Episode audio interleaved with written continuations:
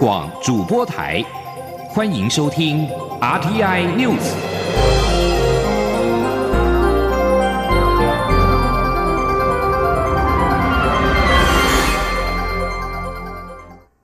各位早安，我是陈怡君，欢迎收听这节央广主播台提供给您的 RTI News。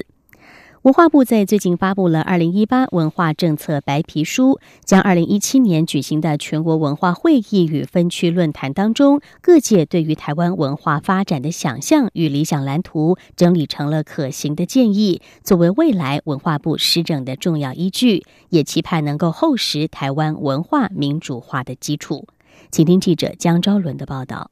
文化部去年召开由下而上的全国文化会议，同时在北中南东与离岛举办分区论坛，透过公民参与，凝聚各界对于台湾文化发展的意见与共识。相关意见经过多次讨论，并征询专家意见，终于在今日完成二零一八年文化政策白皮书对外公布。文化部次长丁小军指出，这份文化政策白皮书涵盖六大主轴面向，包括推动文化治理变革与组织改造。支持艺文创作自由与培养美感涵养，文化保存扎根，连接土地与人民历史记忆，文化经济与文创产业生态系的永续，促进文化多样发展与交流，以及创造文化科技跨域共创共享，开创文化的未来。丁小军表示，文化政策白皮书发布后，将成为文化部未来重要施政依据。同时结合政府与民间力量，厚实台湾文化民主化的基础。丁小金说：“二零一八的文化政策白皮书是文化部未来推动文化政策的指导原则。我们也会结合政府和民间的力量来积极的落实执行，而且可以透过行政院文化汇报来定期的审视，并且检讨修正，持续借由文化政策白皮书的实践，来为台湾的文化民主化还有文化。”公民社会立下厚实的根基。为落实推动文化政策白皮书，文化部表示，将于一年内针对台湾文化发展现况，建立文化基础指标，并进一步建立文化发展指标，从文化基础与发展等面向思考，提出适合台湾文化的调查方法与评估指标，以长期观测台湾文化发展，让文化成为推动台湾前进的重要力量。中国电台记者张超伦台北采访报道。监察院第五届监察委员二十二号巡查行政院，针对了社会住宅、踏实外交、募兵制等通案性议题提出了询问。监委尹作谦长期关注酒后驾车的问题，在任内巡查行政院已经有十一次，但是酒驾状况似乎仍然没有遏制趋势。此外，有关社会上所关注的日本关西机场旅客滞留及其后续的事件，则不属于这次的巡查范围。记者王兆坤的报道：监察委员二十二号巡查行政院，针对内政、外交、国防、法务等部会业务提出询问。监委尹作谦关切如何减少酒驾议题，希望酒驾问题能够越来越少。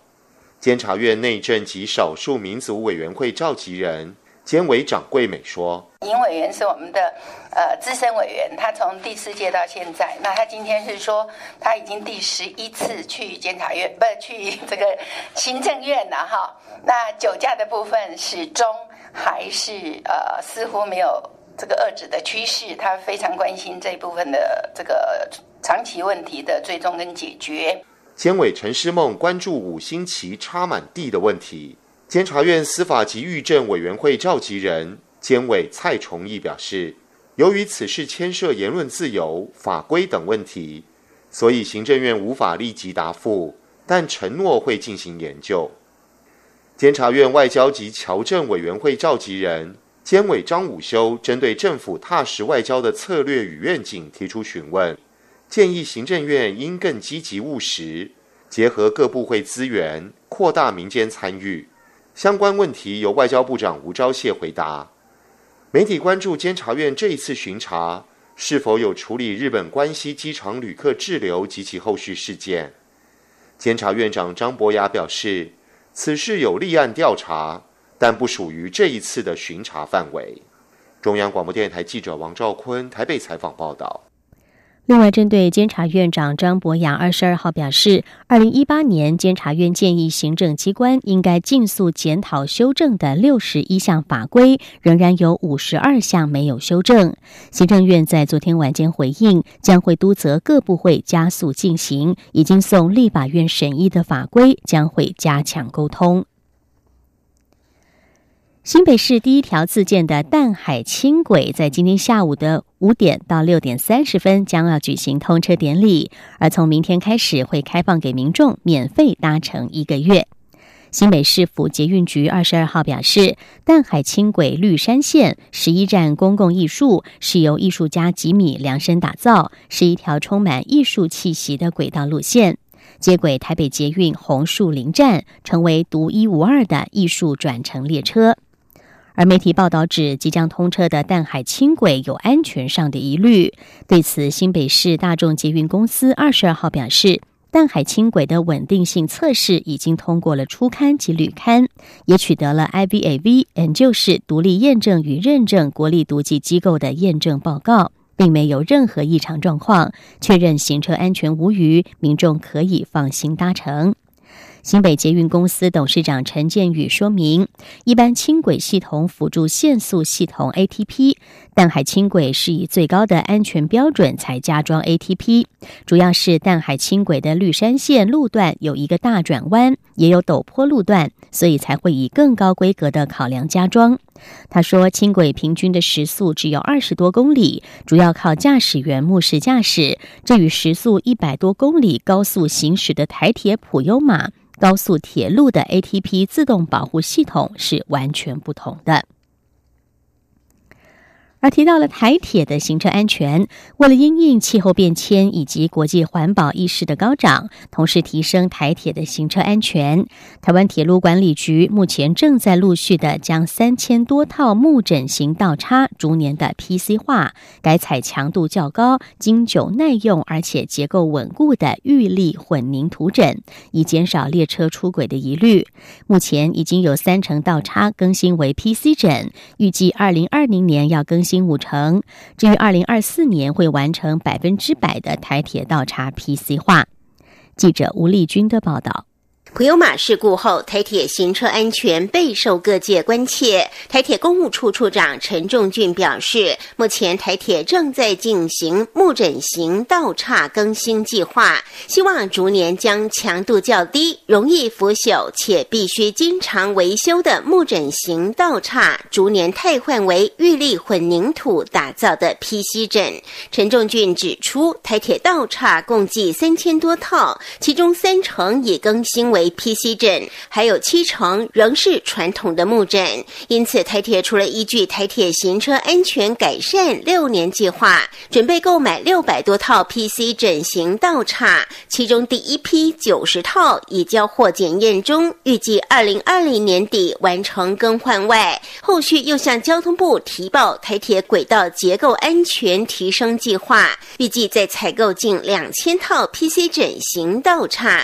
目前已报请。行政院核定中，希望在二零二四年全面完成更新。陈仲俊说：“所谓的 PC 枕就是预立混凝土枕，那它就是稳定度好，耐冲击力、承载力都会比较好。列车经过倒插不会有出轨的余虑。”增加它行车的安全。那我们就是大概有两千五百八十套需要来做一个更换。那我在行车安全六年计划里面，我也会更新六百五十二套。那剩下一千九百四十六套，我们计划在一百一十年以后再陆续来换。到一百一十三年，我们会将铁路局三千七百多套的道岔都更换成 PC 枕。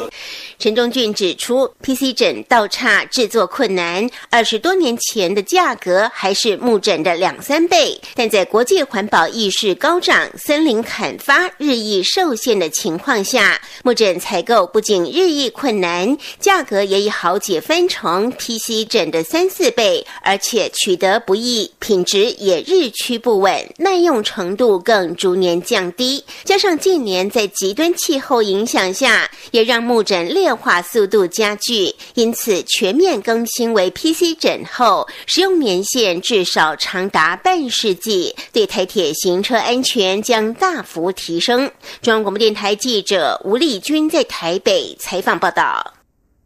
继续来关注国际焦点。美国总统川普为了高达五十亿美元，折合新台币一千五百多亿元的美墨边界筑墙经费，杠上了国会，迫使联邦政府因为支出法案卡关，局部停摆。川普二十二号在推特发文指出，他持续就终止政府停摆一事与民主党进行协商，然而他说这可能需要花很长的时间。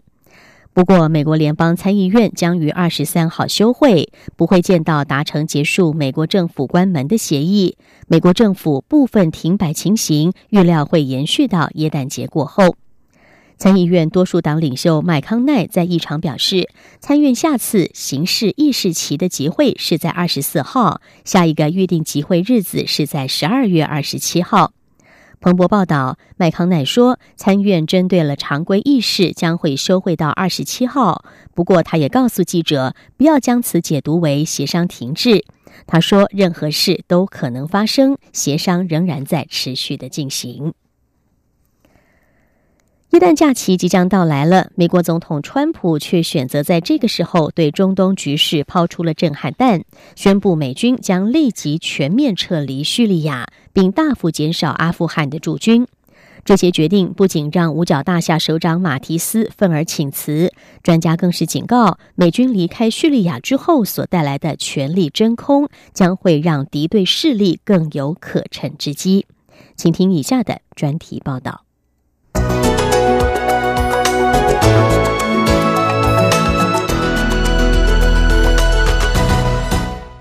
上任不满两年的川普，其政府阁员出走的消息并不少见。但这次，身为海军陆战队四星退役上将的国防部长马提斯意外请辞，要川普去找个跟自己看法更一致的人，对川普政府来说是一大震撼。压倒骆驼的最后一根稻草，正是川普本周不顾马提斯反对，一意孤行的宣布美军已经战胜激进组织伊斯兰国，也就是 IS，所以将全面撤出叙利亚。不但如此，国防部官员也证实，已经收到指示，美国在阿富汗的驻军至少半数将撤离。川普的说法无异于打脸两周前才说 IS 战士还在负隅顽抗的马提斯。至于阿富汗，美国自二零零一年九一一恐攻之后进军阿富汗，并一直派军当地，以防恐怖分子另起炉灶。虽然美国的阿富汗特使哈里扎德持续和塔利班进行和谈，但塔利班是否真心议和备受质疑。再加上川普不顾并肩作战的盟友，还有急于扩权的俄罗斯与伊朗虎视眈眈，都让国安专家为之震撼。在川普上推特大肆宣传美军将光荣回家的消息之后，曾经负责欧洲及欧亚事务的美国前助理国务卿努兰就撰文形容，川普的一则推文毁掉了美国的中东政策，未来中东的权力平衡势必将重新洗牌。目前，美国在阿富汗约有一万四千名驻军，在叙利亚的美军则有两千人，但美军进驻两国的时间却差了十来年。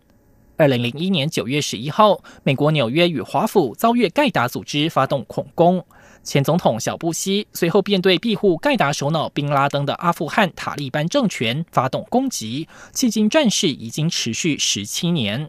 但塔利班仍经常突袭美国支持的喀布尔政府，意图夺权。在叙利亚情势方面，叙利亚七年前陷入反抗军与总统巴夏尔间的内战，IS 趁机攻城略地，于二零一四年在叙利亚与邻国伊拉克的大片土地占地为王。同年，美国与阿拉伯盟友开始联手空袭 IS，并于二零一五年部署特种部队，协助训练在地民兵对抗 IS。而获得美方支援的团体是以库德族为主体的叙利亚民主力量。值得注意的是，不论是对抗塔利班组织的喀布尔政府，或者是对抗 IS 的叙利亚库德族人，现在都还需要美军撑腰。例如，喀布尔郊外上周才发生维安部队被自杀炸弹客攻击，造成十多人丧生。一旦美军人数减少，喀布尔政府的自立能力将备受考验。叙利亚库德族人的处境则更为艰难。据信，IS 目前在叙利亚境内还藏匿着两千多名战士，就位于库德族联军对抗的区域。此外，邻近的土耳其虽然是美国的盟友，但一直关切叙国库德族会跟土耳其境内的库德族分离主义分子挂钩。土耳其总统埃尔段曾经宣称要攻进叙国库德族的阵地，此说一旦成真，势必得让库德族人倾全力对抗，分化打击 IS 的力量。另一方面，被川普撤军决定重伤的盟友，还包括美国的铁杆盟友以色列。目前在叙利亚境内，除了有 IS 这个共同敌人，内战仍在持续。而支持巴塞尔政权取得节节胜利的外国势力，除了有被控干预美国2016年总统大选的俄罗斯，还包括美国与以色列的宿敌伊朗。纽约时报分析，目前驻叙美军虽然只有约两千人，但足以让伊朗忌惮，不敢借到叙利亚支援中东其他国家的伊朗伙伴。一旦美军走人，以色列对伊朗势力将直通地中海的忧虑恐将成真。在美军离去造成权力真空之后，以色列为了制衡伊朗，可能跟俄罗斯越走越近。值此之际，俄国支持的巴夏尔政府又几乎快要全面赢得内战。美军现在退出，势必将帮助俄国恢复苏联时期的荣光，重新在中东享有举足轻重的地位。或许这就是俄国总统普廷二十号赞许川普决定让美军撤出叙利亚的时候没说出口的潜台词。以上专题是由编译杨昭燕编辑播报，谢谢收听。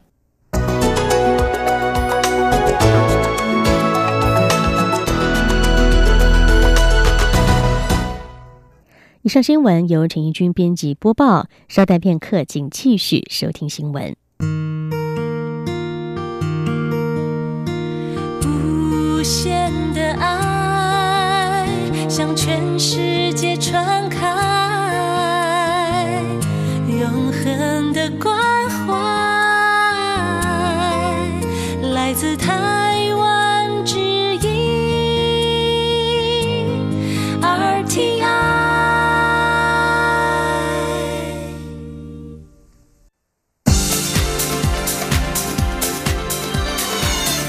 是中央广播电台台湾之音，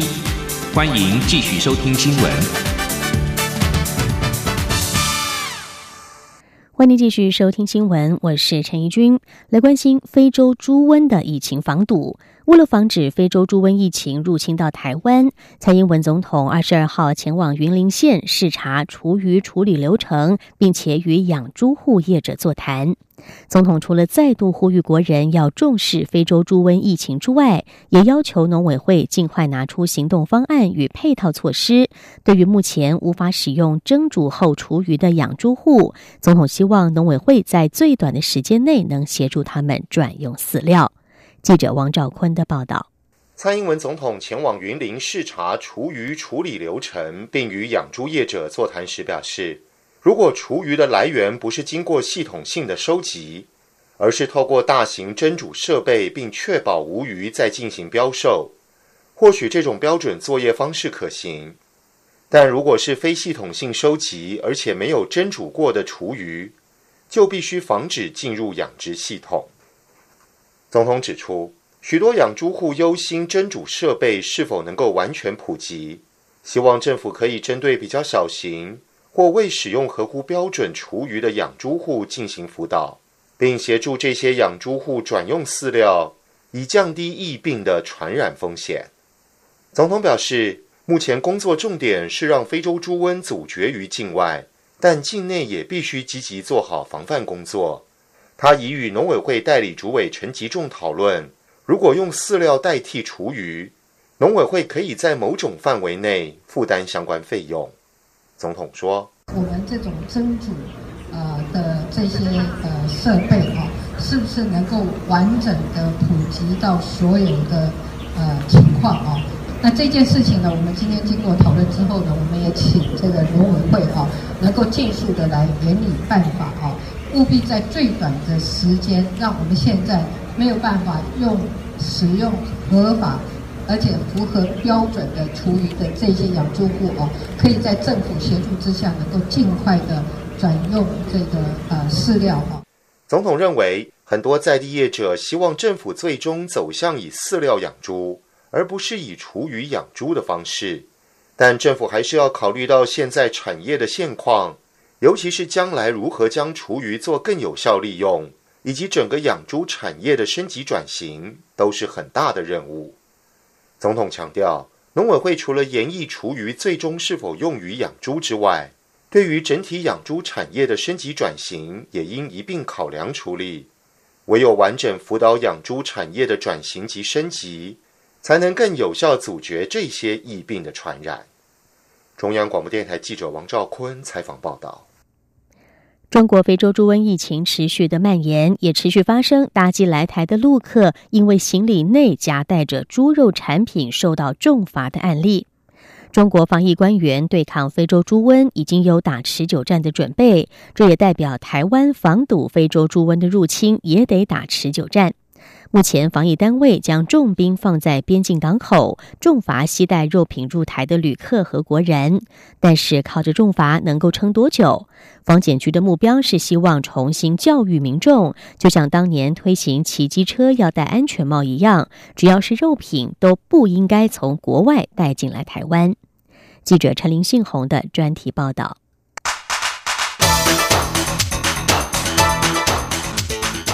专题报道。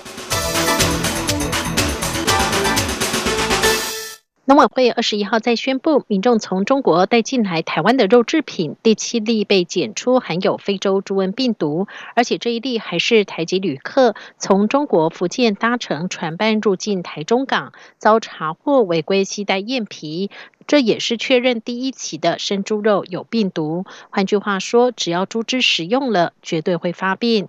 中国非洲猪瘟疫情从八月爆发后，农委会在十月三十一号验出第一起民众从中国西带入台的肉制品含有非洲猪瘟病毒，间隔十三天再验出第二例，之后时程缩短为十二天、八天甚至一天，检验出非洲猪瘟病毒的频率越来越高。所幸这些肉制品都在关口就被拦截，没有入境。不过农委会也直指，这显示中国的肉制品已经普。普遍受到非洲猪瘟病毒感染，而且中国完全没有进行管控，任由病死猪或是受感染的猪只送至加工厂加工。农委会副主委黄金城说：“像这样的一个状况的话呢，也就是说他没有做什么东西，什么都没有做。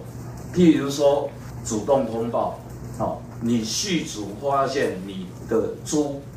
有异变的时候。”你要主动通报，这个没有做。第二的话呢，也就是图前图后检查，兽医师没有去把关，所有猪肉来全部都拿下去加工，政府也没有去管，所以呢，所有的猪肉哦，所有猪不管是被感染死亡的，或者是还没有死就送进屠宰场去的，哦，这些猪肉全部拿去加工。变成所有的这些肉类产品。生命力超强的非洲猪瘟病毒可以在冷冻猪肉存活三年之久。一九二一年在非洲现踪后，在欧洲以每年一百公里速度扩散。西班牙一九六零年传出非洲猪瘟疫情，花了三十五年，在一九九五年才成功根除。猪肉出口大国巴西在一九七八年爆发非洲猪瘟疫情后，也花了七年才恢复成非疫区。如今中国爆发非洲猪瘟疫情，但是管控。松散，使得疫情快速蔓延。二十号传出，距离台湾一水之隔的福建省也沦陷。中国在短短五个月，疫情就传播数千公里。现在台湾和福建只距离一百八十公里，也让各界忧心。台湾靠着重罚，是否能够撑得下去？能够将非洲猪瘟病毒成功阻绝于外？农委会针对违法携带肉品入境寄出裁罚，相关新法于十四号上路后，对于初犯者罚还新台币五万元。结果违规件数不减反增，十八号再修改裁罚基准，提高裁罚额度，将初犯提高至二十万的罚还。不过，根据农委会的统计，从十八号到二十一号，违规案例仍没有明显减少。依序为九件、五件、七件及十一件遭到裁罚，显示仍有部分民众对于防检局的宣导置若罔闻，存有侥幸心态。根据防疫规定，民众出国回台严禁携带任何肉制品入境，如果有的话也需要申报。但是过去因为没有严格查核，民众早已没有危机意识。如今距离台湾仅一水之隔的中国发生非洲猪瘟疫情，防检局将此次作为重新教育民众的机会，就像当年推动骑乘机车戴安全帽一样，只要不遵守就开罚，要让民众就此养成习惯。房检局组长彭明新说：“大家都不不会带的嘛，都没有人带了，对不对？以后就没有人带了嘛。就像你现在一放眼望去，骑机车都戴安全帽，所以警察也不用整天在抓有没有人戴安全帽了。”房检局目前也规划从中小学生着手，预计印制两百万至三百万的猪头造型印纸卡发送，正面宣导防疫观念，背面则是阅历，透过人手一张，让防疫从小开始。但教育宣导得要长时间，目前防疫还是得靠边境人员，但是长期抗战，人力资源也得备妥。台大兽医系教授周进成说：“我们最怕呃三分钟热度嘛。”现在比较紧绷的时候，我们就这样子很认真做，过一阵子它就松懈了，那可能就有问题来。那另外是人力可能是个问题哦，对我们的检疫人力，现在大家都很努力在做，可是这样很紧绷，这可能也不够哦。然后而且他们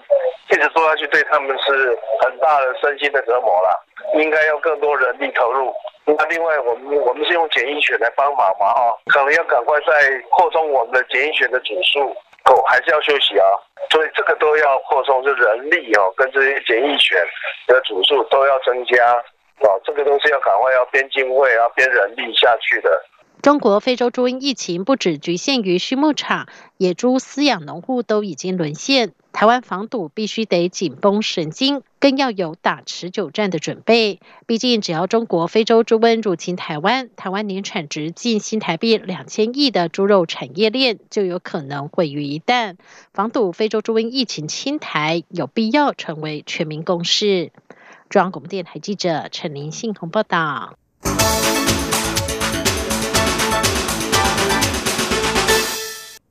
继续来关心国际焦点。哥斯达黎加政府今年初承认跨性别人士的性别认同之后，各国总统阿瓦拉多二十一号签署了好几项的命令，赋予同性恋、双性恋、跨性别 LGBT 人士各种权利。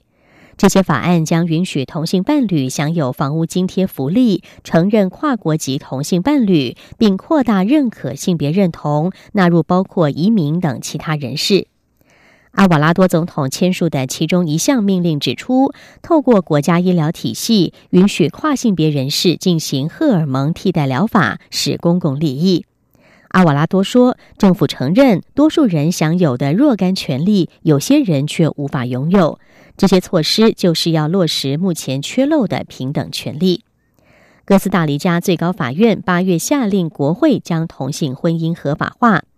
最高法院所裁定的包括一项条文：国会如果没有能够在二零二零年五月之前通过这样的法律，同性婚姻将自动合法化。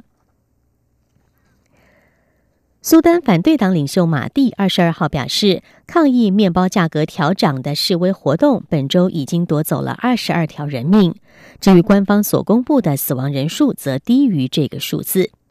法新社报道，苏丹政府十九号决定，一条面包的价格将从一苏丹镑调涨到三苏丹镑，大约从两美分调涨到六美分。因此，在全国各地爆发了示威活动。东部城市阿特巴拉首先爆发示威，然后是加里达夫，再蔓延到首都喀土穆、斯图曼和其他的区域。苏丹官员二十号表示，两名示威者在阿特巴拉遭到杀害，另外有六个人在加达里夫丧命。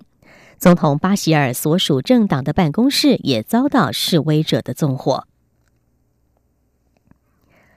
俄罗斯地方官员二十二号指出，乌拉尔一处钾矿矿场发生了火灾，九名工人恐怕已经丧生。法新社报道，莫斯科以东大约一千两百公里的皮姆地区调查委员会声明指出，矿井在建造时出现了浓烟，九名工人当时正在这个区域，合理相信他们已经丧生。调查委员会表示，还有其他八个人在地面下，当发生浓烟的时候，他们紧急撤离，并没有受伤。俄国钾肥生产商乌拉尔集团负责这处矿场的营运，但是他们发布声明表示，这九名工人是由转包商所聘雇的。以上 T N News 由陈怡君编辑播报，谢谢收听。这里是中央广播电台台湾之音。